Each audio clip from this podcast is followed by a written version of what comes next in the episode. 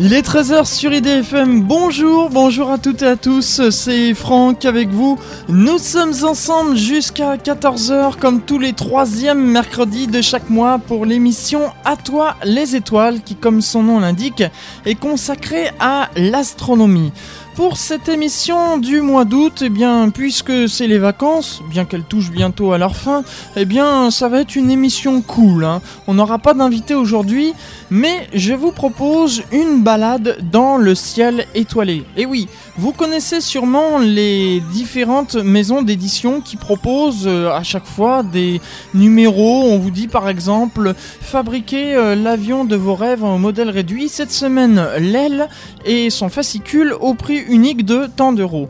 Dans les années 1990, il y a une maison d'édition qui a fait une revue qui s'appelait Astronomia. Il y a eu 20 numéros, pas plus, puisqu'il n'en était prévu que 20.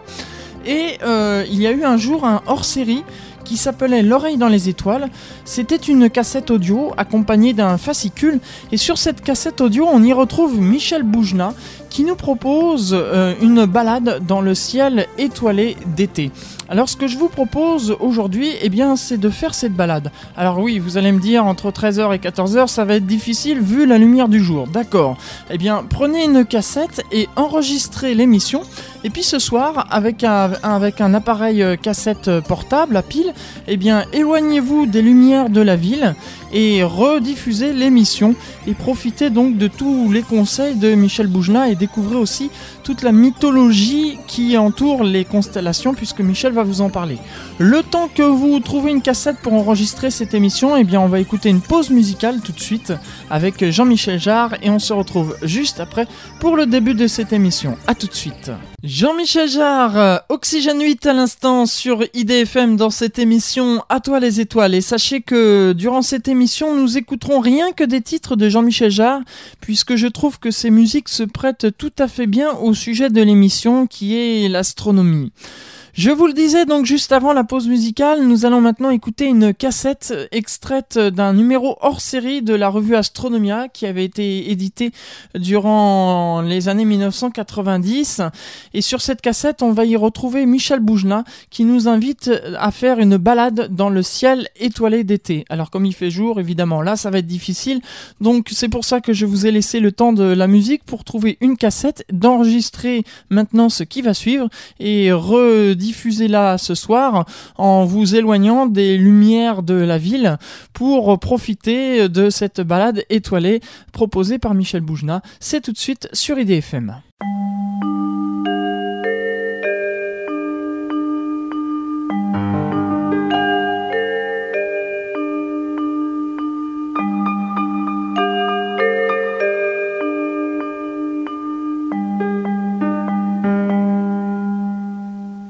Bonsoir.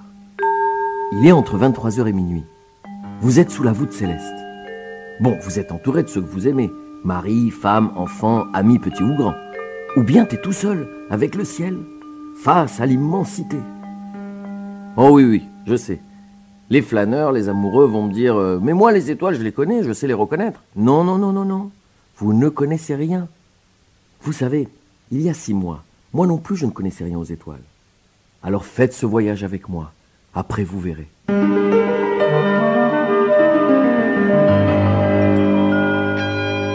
Il y en a d'autres qui vont me dire Eh oh, regarde, la lune qui joue à cache-cache derrière les toits, c'est formidable, hein?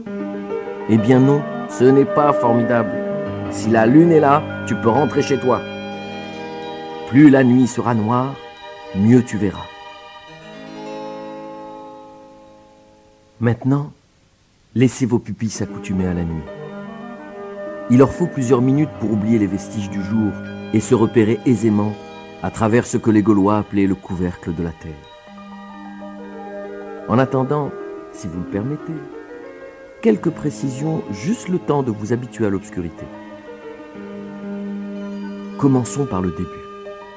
Que voit-on exactement? Vous êtes toujours allongé, le regard perdu parmi tous ces points lumineux. Mais qu'est-ce que c'est? Des étoiles? Des planètes? Alors juste un mot là-dessus, parce que ce n'est pas du tout pareil. Moi-même, je ne savais même pas faire la différence. Par exemple, le Soleil, c'est une étoile. D'ailleurs, c'est même la seule étoile que l'on voit en plein jour. Et les planètes? Mercure, Vénus, Mars, Jupiter, Saturne, il y en a neuf au total. Vous savez ce que c'est? Eh bien, ce sont des débris d'étoiles. Parce que les étoiles, elles naissent et elles meurent. Elles sont le ventre du ciel, le creuset de la matière qui nous compose. À la fin de leur vie, les plus grosses explosent. Elles deviennent des supernovas et disséminent alors dans l'espace les noyaux d'oxygène, de carbone et de fer qu'elles ont fabriqués en leur sein. Notre Terre elle-même provient de ces débris d'étoiles. Le carbone de nos eaux, comme le fer de nos automobiles, sont constitués de ces débris d'explosion. Nous sommes donc tous un peu enfants des étoiles et poussière de lune. Les planètes, elles, qui sont connues depuis l'Antiquité, sont donc des astres froids qui tournent autour du Soleil et se contentent de réfléchir une partie de la lumière qui leur envoie. Leur position varie d'une saison à l'autre. Elles voyagent tant et si bien dans le ciel que les Grecs les ont baptisées planètes, ce qui signifie vagabond. C'est joli vagabond. Normalement, on les distingue assez facilement des étoiles car elles ne scintillent pas, mais se contentent d'émettre une lumière intense et fixe, parfois colorée. Bon, laissons de côté les planètes pour revenir à nos petites étoiles.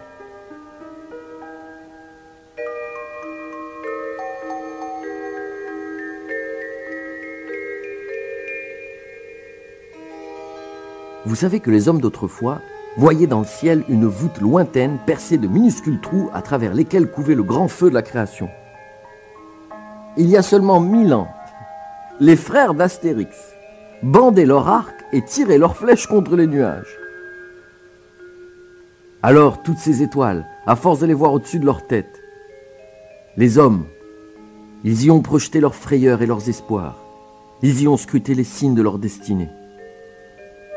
Et puis, ils les ont regroupés en constellations, en leur donnant des noms d'animaux, d'outils, de dieux ou de personnages mythologiques. Grand ours, Cassiopée, Pégase. Ces constellations ont donc été nommées dans la mémoire collective bien avant d'être inscrites sur les cartes du ciel. Mais en fait, c'est un pur produit de notre imagination. Et on les retrouve dans toutes les civilisations. Vous savez que ces constellations que nous observons aujourd'hui étincelaient pareillement à l'ère préhistorique comme à l'Antiquité Quand on m'a dit ça, j'ai dit c'est normal puisqu'elles ne bougent pas. En fait, pas du tout. Les étoiles ne sont pas immobiles, mais elles sont si lointaines que leur déplacement est indiscernable à l'œil nu. Il faut plusieurs siècles pour s'apercevoir que les constellations se déforment. Bon, une petite devinette. Combien croyez-vous voir d'étoiles à l'œil nu? Un, deux, trois milliards? Non, il y a juste quelques 3000 étoiles par une belle et noire soirée d'été. 3000 Ce chiffre est dérisoire comparé aux 200 milliards d'étoiles qui parsèment notre galaxie, la Voie lactée.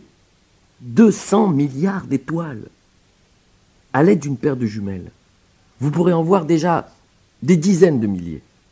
Mais si vous utilisez une simple lunette astronomique, alors la voûte céleste vous apparaîtra dans toute son immensité. Vous savez qu'au moment où vous regardez le ciel, il y a dans le monde des fous, des détraqués, des démontés du cabasson, que l'on a appelés astronomes, et qui passent leur vie à contempler sans cesse ce balai féerique pour élaborer la carte du ciel. Ils classent les étoiles comme on classe nos souvenirs. Ils les nomment et analysent la composition de leur lumière. Car c'est la lumière et la lumière seule qui nous relie au cosmos et à l'éternité. Alors là, je crois que je vais vous parler de la lumière et de sa vitesse, car c'est obligatoire si on veut comprendre le ciel. Moi j'ai eu un peu de mal à comprendre, alors je vais essayer d'être simple. Vous savez que la lumière se déplace, exactement comme le son, sauf qu'elle se déplace beaucoup, beaucoup plus vite à la vitesse de 300 000 km par seconde. J'ai dit par seconde. C'est très, très, très rapide. La Lune est à 300 000 km de la Terre. Cela veut dire qu'il faut une seconde à la lumière pour aller sur la Lune. 1. Je suis sur la Lune. 2. Je suis revenu. Il lui faudrait donc également un peu plus d'une seconde pour faire sept fois le tour de la Terre. À la même vitesse, il lui faudrait 8 minutes pour atteindre le Soleil, 30 minutes pour toucher Jupiter et une dizaine d'heures pour sortir du système solaire. Le temps que vous mettez en voiture pour traverser la France du nord au sud, si vous respectez les limitations de vitesse. On ne connaît pas de messager plus rapide que la lumière. Et pourtant, les distances cosmiques sont si immenses que la Lune, Jupiter et le Soleil, c'est notre banlieue comparée à la distance de 4 années-lumière qui nous sépare de Proxima du Centaure, l'étoile la plus proche du Soleil, ce qui correspond à 40 000 milliards de kilomètres. Et si l'on veut se donner le frisson, sachez qu'il faudrait à la lumière quelques 100 000 ans pour sortir de notre galaxie. Notre galaxie, vous savez, c'est cette grande écharpe lumineuse qui traverse notre ciel et que l'on appelle la Voie lactée le Soleil, étoile parmi des centaines de milliards d'autres étoiles, en fait partie. La Terre, notre petite Terre également. Vous-même, vous êtes les enfants de cette Voie lactée.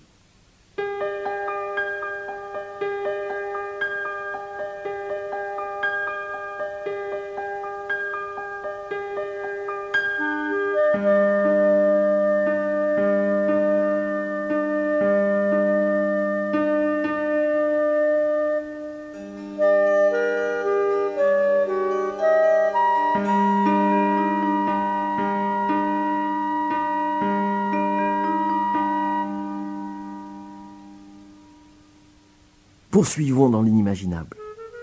Malgré cette vitesse, certains astres sont si éloignés que leur lumière émise voici des milliards d'années nous arrive seulement aujourd'hui. Alors, comme les étoiles meurent aussi, hélas, lorsque leur lumière nous parvient, certaines ont déjà disparu, désagrégées à jamais. En vérité, le ciel ressemble à une photographie où se superposent plusieurs images différentes prises à des époques diverses. En gros, plus on voit loin, plus on remonte dans le temps. Plus on voit loin, plus on voit vieux. Je crois que ça y est, vous avez compris. Vous avez compris que notre système solaire est minuscule comparé aux dimensions de l'univers. Et notre Terre n'est qu'un point isolé dans notre galaxie elle-même entourée de plusieurs milliards d'autres galaxies, aussi nombreuses, croit-on savoir, que les étoiles qui la baignent ou que de grains de sable sur Terre. Alors, regardez donc les étoiles comme elles vous regardent elles-mêmes. Devenez leurs bergers, contemplez-les, et comptez-les comme si elles étaient votre troupeau de chimères. C'est l'émission À toi les étoiles avec euh, Franck jusqu'à 14h et je vous rappelle qu'aujourd'hui nous écoutons une cassette audio intitulée L'oreille dans les étoiles qui est paru avec euh, la revue Astronomia. C'était une revue qui paraissait dans les années 1990. C'était un numéro hors série et c'est Michel Boujna qui nous propose une balade dans le ciel étoilé d'été. Je vous propose que nous retournons mettre nos oreilles dans les étoiles avec Michel Boujna tout de suite. Bon, respirez bien fort. L'exposé est terminé. Maintenant, on passe aux travaux pratiques. Ce sont maintenant les étoiles visibles à l'œil nu que nous allons essayer d'explorer ensemble. Tout d'abord, on va trouver un point de rencontre susceptible de mieux nous orienter. Tournez-vous donc vers l'ouest. Eh, oh, là où le soleil s'est couché tout à l'heure en début de soirée. Bon, si vous n'arrivez pas à vous souvenir, prenez une boussole, mais débrouillez-vous. Rendez-vous à l'ouest et mettez vos pieds dans la direction de l'ouest. Maintenant, pivotez lentement de 90 degrés sur votre droite. 90 degrés, c'est un angle droit, je vous le rappelle. Là, vous êtes face au nord. Levez un petit peu la tête. Devant vous, mais légèrement sur la gauche, scintillent les sept étoiles de la Grande Ourse. Alors celui qui n'a jamais vu la Grande Ourse je ne lui parle plus. Tout le monde connaît le chariot avec ses quatre étoiles et sa queue qui compose le timon. Vous l'avez repéré? Bien. Les trois étoiles qui composent le timon du chariot, c'est-à-dire la queue de l'ours, je le répète, sont orientées vers la gauche, à l'ouest, mais pas vraiment à l'horizontale. L'étoile du milieu s'appelle Mizar. C'est la plus brillante. Eh, regardez-la bien. Vous voyez double? Eh bien, c'est normal. Mizar a un compagnon que vous pouvez reconnaître facilement. Alcor, situé juste au-dessus d'elle.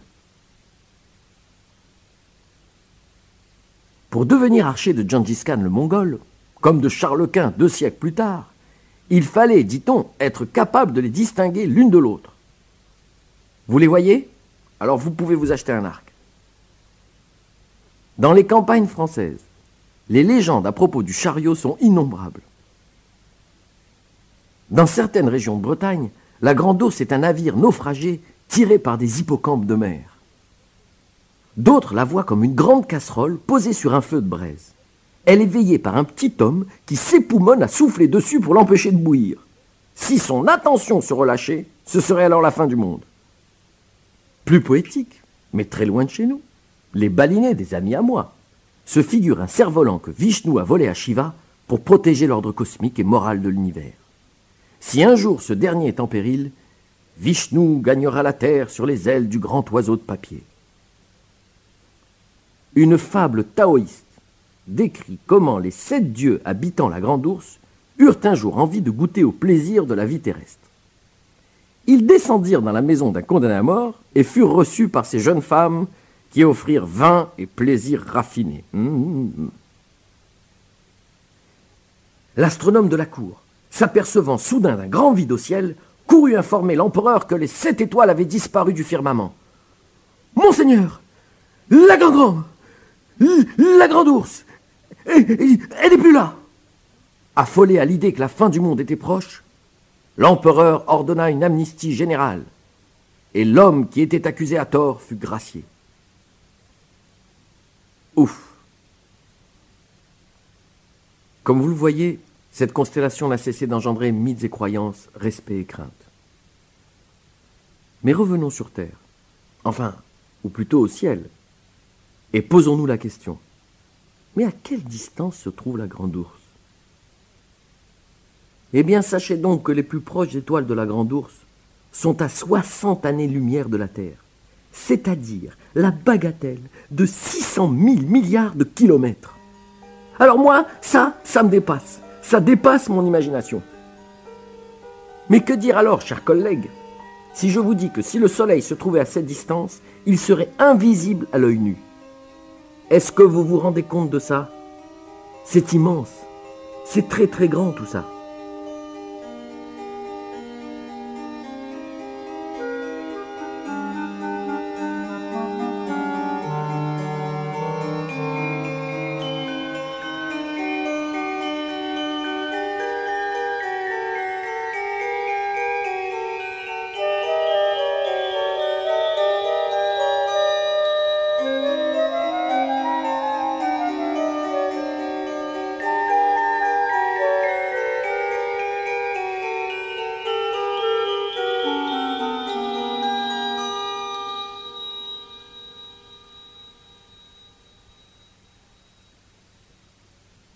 Ces sept étoiles nous paraissent au même niveau. Mais il n'en est rien dans la réalité. Et tout cela n'est qu'une simple illusion d'optique. Des étoiles en apparence groupées peuvent se trouver en des lieux extrêmement distincts.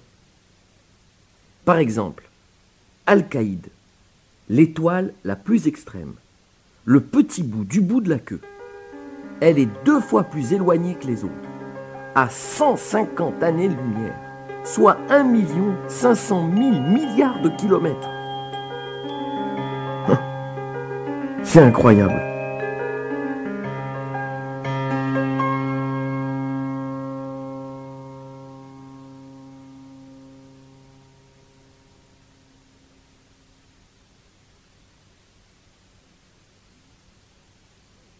Continuons ensemble le chemin des mille et une étoiles. Pour cela, regardez bien les deux étoiles qui délimitent l'arrière du chariot. prenez leur écartement et prolongez-le cinq fois vers le haut sur la droite. Et vous découvrez sans faille la plus célèbre, l'étoile polaire. Elle indique le nord. Elle n'est pas très lumineuse, mais elle a été, et elle est encore, le repère fidèle des navigateurs et des nomades. Elle permet aux voyageurs égarés de retrouver leur route. Pour les marins de Provence, elle apparaît toujours de derrière la montagne, d'où son nom, la tramontane, comme le vent. C'est pourquoi lorsqu'ils naviguent contre ce même vent, ils disent qu'ils vont à l'ours. J'ai perdu la tramontane en trouvant Margot, chantait Brassens pour nous signifier qu'il avait perdu le nord. La polaire, c'est le nombril du ciel, l'étoile phare des peuples du nord, car à l'exemple des sémaphores, elle ne bouge jamais. C'est la seule étoile qui semble clouée au rivage de la nuit éternelle. En fait, c'est simplement parce qu'elle est située dans le prolongement de l'axe de rotation de la Terre. Depuis la polaire, vous reconnaîtrez sans difficulté la constellation de la Petite Ours, qui ressemble comme deux gouttes d'étoile à sa sœur aînée. L'étoile polaire est le point de départ de la queue de cette constellation. Celle-ci dessine le chariot en commençant par un arc de cercle vers la gauche, en sens contraire de la grande ours. Vous avez bien vu? Les deux étoiles de l'arrière du chariot sont nettement plus brillantes que les autres, contrairement à celles de la grande ours, qui ont à peu près toutes le même éclat. Mais à propos, pourquoi les Grecs voyaient-ils des ours dans le ciel? Alors écoutez cette histoire.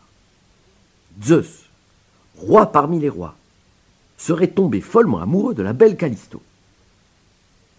De cette union naquit Arcas.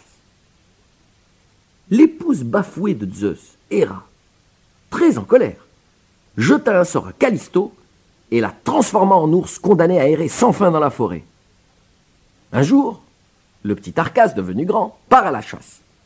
Et, et qui part à la chasse tue sa mère, c'est bien connu. Il se dit Tiens, si j'allais tuer une ours Et il part dans cette même forêt à la recherche d'une bête de choix, ignorant qu'il pouvait tuer sa propre mère.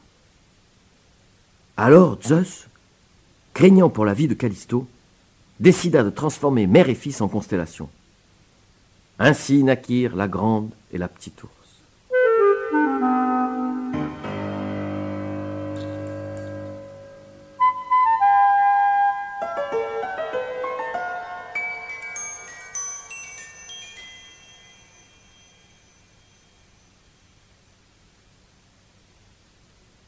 Maintenant qu'on est un peu plus averti de mythologie grecque, indispensable pour les choses du ciel, revenez à la polaire et continuez vers la droite dans la direction opposée à la grande ours.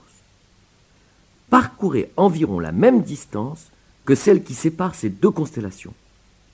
Vous êtes toujours avec moi? Cela vous amène au nord-est.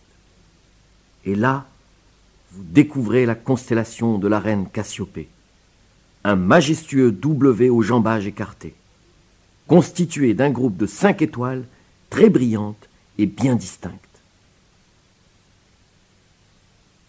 Petit ours, grand ours, Cassiopée sont visibles dans la France entière à toute heure de la nuit, d'un bout de l'année à l'autre. En France, le coucher de ces étoiles n'existe pas.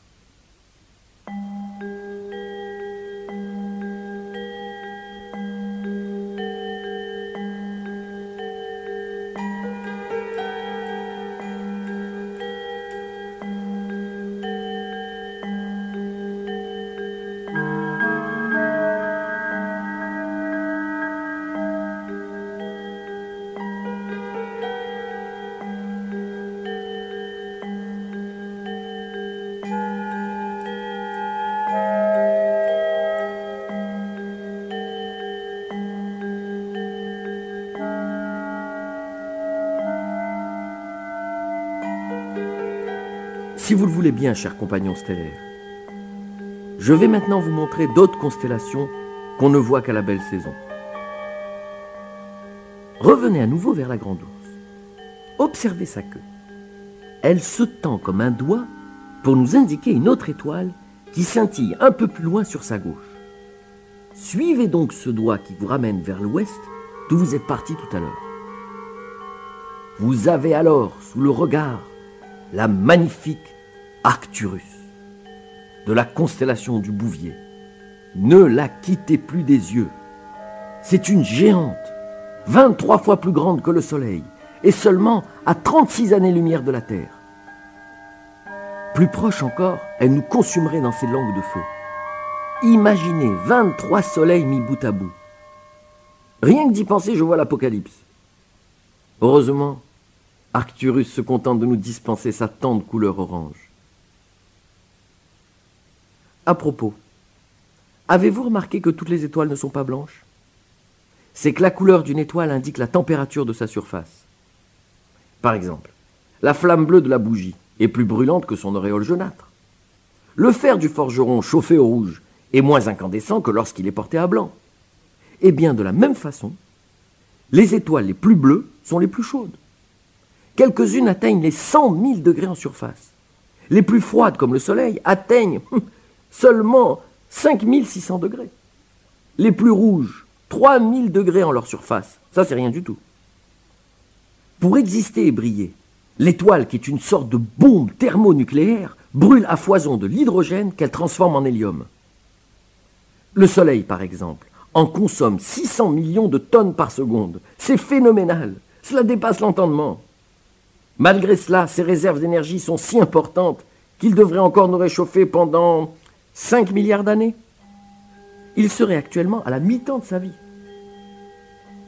Arcturus, par contre, est un soleil vieillissant, dont les réserves se sont épuisées. Il s'est donc dilaté et s'est refroidi irrémédiablement jusqu'à devenir de plus en plus rouge. On suppose que dans quelques millions d'années, Arcturus ne sera plus qu'une minuscule étoile de la dimension de la Terre. Dans sa partie centrale, le cœur sera si dense qu'un dé à coudre de matière y pèsera plus d'une tonne, tandis que le même dé à coudre de matière au cœur du Soleil ne pèse que quelques centaines de grammes. Revenons à nos moutons célestes, plus précisément à Arcturus. Elle appartient à la constellation du Bouvier. Celle-ci est bien visible et se dresse au-dessus d'Arcturus comme un magnifique cerf-volant de diamant légèrement incliné vers la droite. En haut et à gauche du bouvier, vous remarquerez aisément un petit groupe de sept étoiles formant un demi-cercle presque parfait, comme une coupe ouverte vers le ciel. Vous êtes alors face à la couronne boréale. En fait, c'est plutôt une demi-couronne que Bacchus lança pour prouver son origine divine à quelques sceptiques. C'est pas n'importe qui, Bacchus. C'est l'émission À toi les étoiles avec euh, Franck comme tous les troisièmes mercredis de chaque mois de 13h à 14h et je vous rappelle que pour cette émission du mois d'août, eh bien nous écoutons actuellement une cassette audio qui est parue avec un numéro hors série de Astronomia. Astronomia c'était une euh, revue de 20 numéros qui est parue dans les années 1990 et nous écoutons actuellement Michel Boujna qui nous propose de faire une balade dans le ciel étoilé d'été à la découverte des constellations que nous pouvons observer lorsque la nuit est tombée. Eh bien, retournons tout de suite euh, écouter Michel Boujna, toujours dans sa balade du ciel étoilé d'été.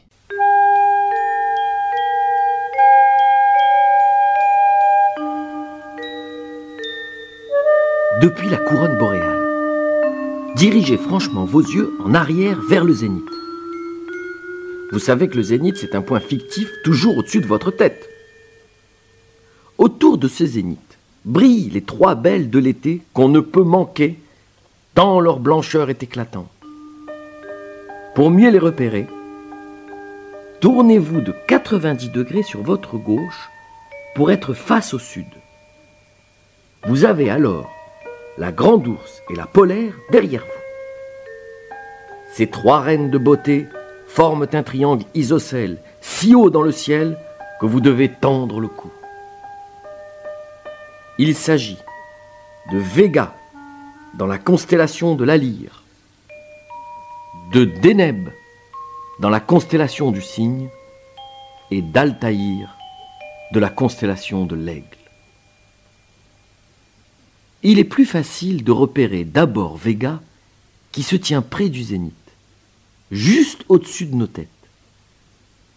Lorsque vous avez Vega en ligne de mire, vous trouverez Deneb au nord-est, c'est-à-dire à une petite main tendue vers la gauche, légèrement en arrière, et Altaïr un peu plus en avant, ce qui correspond au sud-est. Ces trois étoiles forment le triangle de l'été. Vega, qui se tient à 26 années-lumière, nous apparaît plus brillante qu'Altaïr et beaucoup plus que Deneb. Tout cela n'est qu'apparence. La plus puissante des trois, c'est Deneb. Mais elle est 100 fois plus éloignée que les deux autres. Ce monstre stellaire doit donc émettre des milliers de fois plus de lumière pour paraître aussi éclatante que les deux autres. D'ici quelques millions d'années, Deneb, géante parmi les géantes, changera d'apparence et en pleine mutation deviendra probablement une gigantesque supernova visible en plein jour. Tandis que vous êtes immobile à observer les étoiles que nous vous décrivons et qui vous paraissent fidèles au rendez-vous, toujours à la même place, sachez cependant qu'elles mènent une ronde infernale et se déplacent à des vitesses impressionnantes. Vega voyage à 71 km par seconde et parcourt 225 600 km en une heure. Mais ce qui est vraiment incroyable, c'est qu'elle nous paraît figée car son immense distance ne nous permet pas d'apprécier sa course. Revenez vers Deneb. Rappelez-vous, c'est le monstre stellaire légèrement à gauche de Vega. Elle trône au sommet de la croix du cygne, l'une des plus magnifiques constellations de l'été. Celle-ci s'étend aussi largement qu'une main tendue dans le ciel vers la droite. Dans l'Antiquité, repérer en quelques secondes la croix du cygne parmi l'enchevêtrement des figures célestes signifiait que l'on était en état de grâce. Si vous ne l'êtes pas, allez vous coucher. Cette croyance est encore en vigueur aujourd'hui parmi les gens du voyage, grands complices de la nuit. Savent-ils seulement que la lumière de Deneb a mis 1400 ans pour parvenir jusqu'à eux Pour nous, cette lumière est contemporaine de la chute de l'Empire romain. Pour nous encore, c'est presque l'époque où les Huns, sous la conduite d'Attila, traversaient la Volga et le Don pour déferler sur l'Europe. Grâce à toutes ces lumières, on pourrait revivre toutes les grandes étapes qui ont marqué l'histoire de l'humanité. Le bas de la croix est marqué par l'étoile Albireo. Si vous possédez une petite lunette, non, non, pas des lunettes, une lunette, vous constaterez que cette étoile est double. L'une est bleue flamme, l'autre couleur or. Toutes deux tournent en harmonie sur elles-mêmes, et l'une autour de l'autre.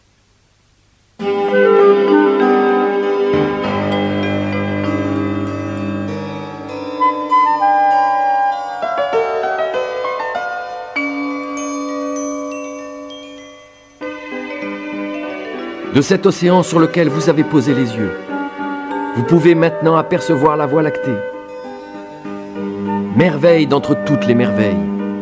Elle s'étire à travers tout le firmament, du nord au sud, comme un long ruban de perles translucides. Peu importe qu'elle soit parsemée de nébulosités plus ou moins nettes et entrecoupée de zones poussiéreuses et opaques, puisqu'elle est et restera pour l'éternité l'image de la pureté.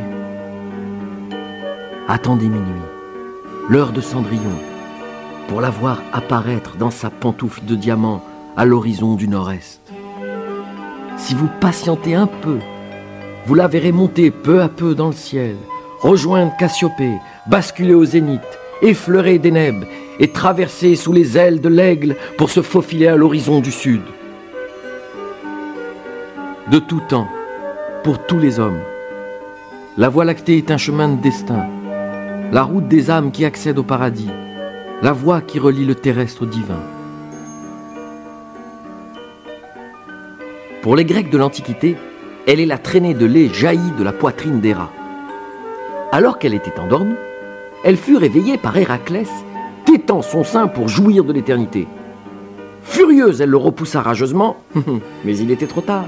La voie lactée illuminait déjà les ténèbres du ciel. Je vous ai dit que la voie lactée était la route des âmes qui accède au paradis. Mais pour les Tatars de la Volga, comme pour les Lapons, elle est le chemin des oies sauvages qui migrent d'Arctique en pays chaud. Un vol continu de plumes blanches immaculées. Plus rare encore, pour les Dayaks de Bornéo, toujours des amis à moi, comme pour les Maranis d'Amazonie, à qui je téléphone tous les jours. Elle est une traînée de sperme suprême qui a donné naissance au peuple et qui empêchera la race de s'éteindre à jamais. Ainsi, certains sorciers malins prêchent-ils de délaisser les femmes juste pour le plaisir de voir tomber les nouveau-nés du ciel. Ils sont fous, ces sorciers. Quand Galilée découvrit que la Voie lactée contenait un nombre infini d'étoiles, il fut bouleversé et en instruisit aussitôt la cour de Rome qui se moqua d'une telle plaisanterie. Les rois et les peuples devront attendre plus de trois siècles pour connaître la vérité. Galilée ne s'était pas trompé. Au XIXe siècle, les astronomes arpentent en effet au télescope la Voie lactée pour la mesurer de toutes parts et découvrir qu'elle est une sorte d'immense disque plat parsemé de quelques 200 milliards d'étoiles. En réalité, ce disque immense renferme notre cité stellaire, ou si vous préférez, elle abrite notre système solaire. Nous autres terriens, nous sommes logés à l'intérieur. C'est pourquoi elle nous renvoie la projection de notre propre univers. Et c'est précisément parce que nous voyons ce disque galactique par la tranche que les étoiles semblent tasser les unes contre les autres. Mais ce n'est qu'une pure illusion d'optique, et c'est cela qui donne cette impression d'embouteillage. On avait l'impression de vivre dehors et on vit dedans. Par exemple, une promenade en forêt profonde nous donne l'impression que le rideau d'arbres qui se dresse au loin sera toujours infranchissable en raison de son épaisseur. Or, plus nous avançons, plus cette masse recule. Nous sommes pourtant à l'intérieur de ce que nous avons vu tout à l'heure. Les arbres qui nous entourent et que nous dépassons ne forment pas un rideau inextricable. Toutes les étoiles sont en fait incroyablement éloignées les unes des autres. Depuis la Terre, et vous le voyez à présent, les étoiles de la Voie lactée donnent l'impression d'un fond uniforme et grouillant, comme une rivière de lait, et parfois même comme des ruisseaux de crème fouettée. La lumière mettra cent mille ans pour traverser ce monde dense et fourmillant dans lequel le Soleil est un élément aussi mineur que la Terre. Ce Soleil est une sorte de funambule, car il est posé sur l'un des bras spiraux de la galaxie, à trente mille années-lumière du centre de la Voie lactée. C'est une île à jamais inabordable. Même Robinson Crusoe a dû faire demi-tour. On m'a dit, je vous répète ce qu'on m'a dit, que même avec les appareils les plus sophistiqués, on ne pourra jamais apercevoir le centre de notre galaxie tellement il est obscurci par des poussières interstellaires. Croyez-moi, il nous faudrait un bon coup de balai stellaire là-dedans.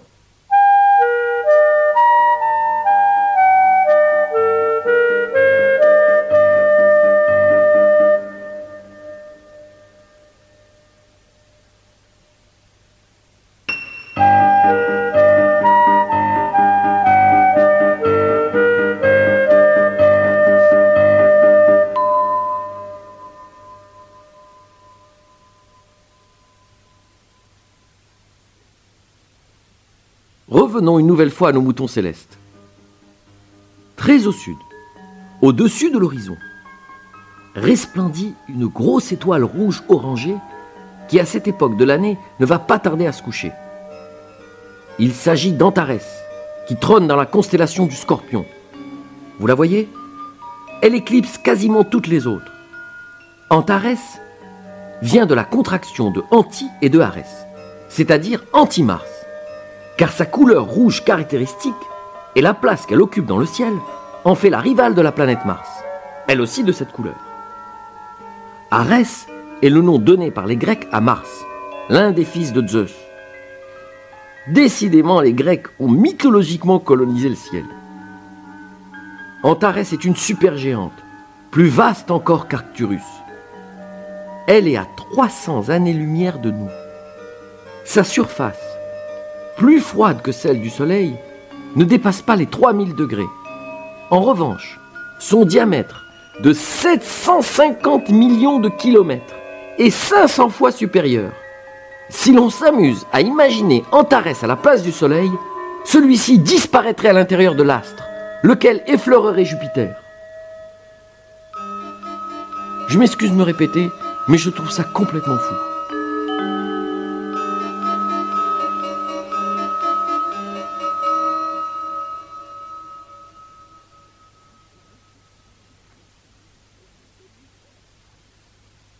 Nous avons presque achevé notre tour du ciel. Vous savez, il y a plein de choses dont je ne vous ai pas parlé.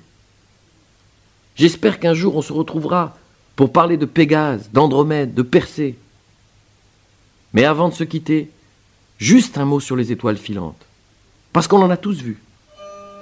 Moi, je croyais que c'était des étoiles qui allaient très très vite. Je croyais même, quand j'étais gosse, que c'était des soucoupes volantes. Mais non, c'est pas cela du tout. En fait, ce sont de tout petits débris, pas plus gros qu'une tête d'épingle, et qui se désintègrent en arrivant dans l'atmosphère en laissant une longue trace incandescente. Le temps d'un clignement de paupières. Vous pourriez tenir des centaines de ces petits cailloux dans la main. Certaines tribus amérindiennes voyaient dans ces striures du ciel des excréments d'étoiles. Chaque année, entre le 10 et le 15 août, le ciel nous offre un spectacle grandiose, que l'on nomme les Perséides, ou bien encore les larmes du Saint-Laurent, en raison de la date de leur apparition. Autour de minuit, une averse d'étoiles filantes, plusieurs par minute, traverse la nuit comme des flèches de feu, pour se désintégrer aussitôt. Si cette pluie d'or semble provenir de la constellation de Persée au nord-est, ce n'est qu'une illusion. Il s'agit simplement d'un moment privilégié où la Terre croise sur son chemin une multitude de débris laissés derrière elle par la comète Swift-Tuttle.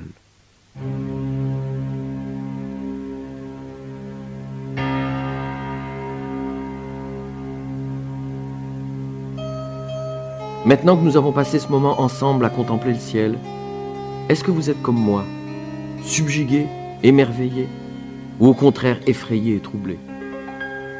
Sous nos yeux, l'univers paraît immuable. Mais les galaxies continuent à se fuir, les étoiles à naître et à mourir, les comètes à télescoper les planètes.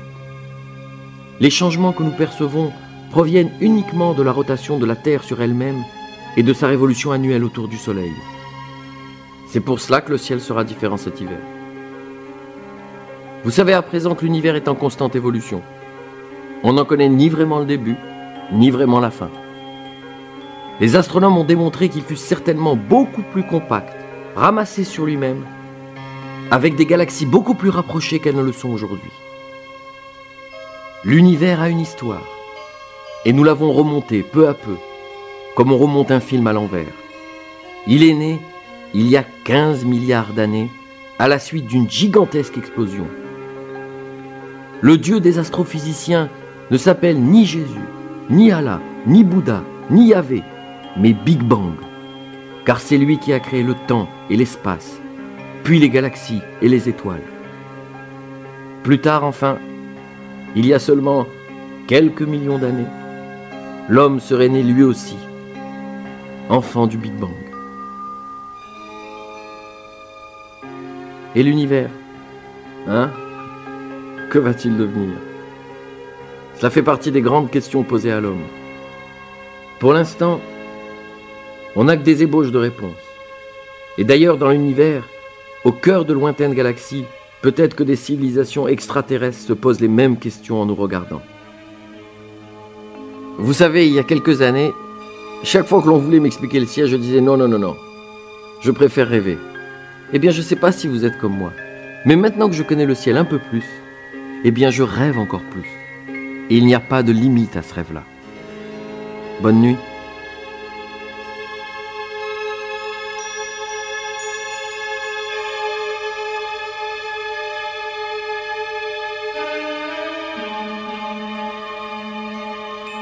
Eh bien, merci à Michel Boujna. Donc euh, voilà, c'était euh, une émission où nous avons écouté une. Oh Hé Oui Oui, qu'est-ce qui se passe? Vous êtes encore là, les couches-tard Ah, il a encore quelque chose à dire. J'ai trop envie de vous dire juste un petit mot sur Pégase.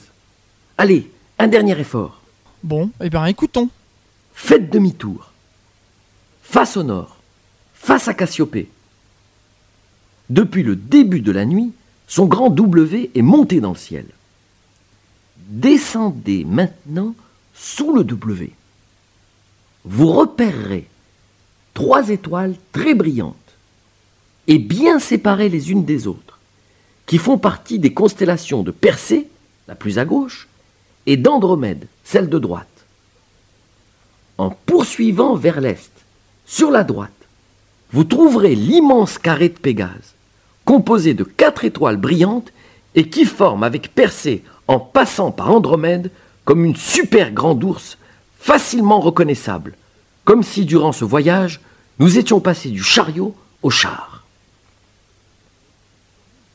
Une petite dernière histoire avant de vous mettre au lit. Persée, le héros, réussit à décapiter la terrible méduse qui changeait en pierre quiconque croisait son regard. Pour célébrer son triomphe, Persée accrocha la tête de la méduse à sa ceinture en guise de trophée. Et cette tête, représentée par Algol, figure bien dans le ciel, au pied de Persée, non loin d'Andromède. Du sang jailli de la méduse naîtra le cheval ailé, Pégase. Mais il n'accompagnera pas Persée dans son survol des montagnes et des océans d'Éthiopie. Apercevant Andromède, belle jeune fille enchaînée à un rocher et livrée à la baleine sur l'ordre de Zeus, le futur roi de Tyrinthe aura raison du monstre marin et enlèvera celle qui deviendra son épouse. Ça suffit maintenant les histoires. Alors tout le monde au lit. Et rendez-vous en hiver. Eh bien voilà, merci Michel Boujna. Donc euh, c'était une balade dans le ciel étoilé d'été proposée par Michel Boujna. Ça c'était en fait une cassette qui s'appelle L'oreille dans les étoiles, euh, qui euh, faisait partie d'un numéro hors série de la revue Astronomia, une revue qui paraissait dans les années 1990. Il y avait eu 20 numéros. Voilà, alors euh, si vous avez enregistré cette émission, eh bien je vous conseille ce soir de prendre un appareil cassette à pile, de vous éloigner de la pollution lumineuse, des lumières des villes et tout ça, et de rediffuser l'émission et d'écouter donc les conseils de Michel Boujna. Vous pourrez ainsi découvrir toutes les constellations que l'on peut observer durant l'été. Si vous n'avez pas pu malheureusement enregistrer cette émission, eh bien sachez que vous pouvez vous procurer un enregistrement de l'émission en contactant IDFM au 01 34 12 12 22. Voilà, dans quelques instants, vous allez retrouver W pour son émission Espace Jeune. Quant à moi, eh bien, je vous donne rendez-vous le troisième mercredi du mois de septembre de 13h à 14h. Et attention, ce sera une émission spéciale puisque nous parlerons de l'éclipse annulaire de soleil qui aura lieu le 3 octobre 2005. Donc euh, ce sera très bientôt et sachez que je me rendrai à Madrid pour vous commenter en direct depuis la bande de totalité à Madrid l'éclipse. Euh, bonne journée à toutes et à tous et donc rendez-vous euh, dans un mois. Au revoir à tous.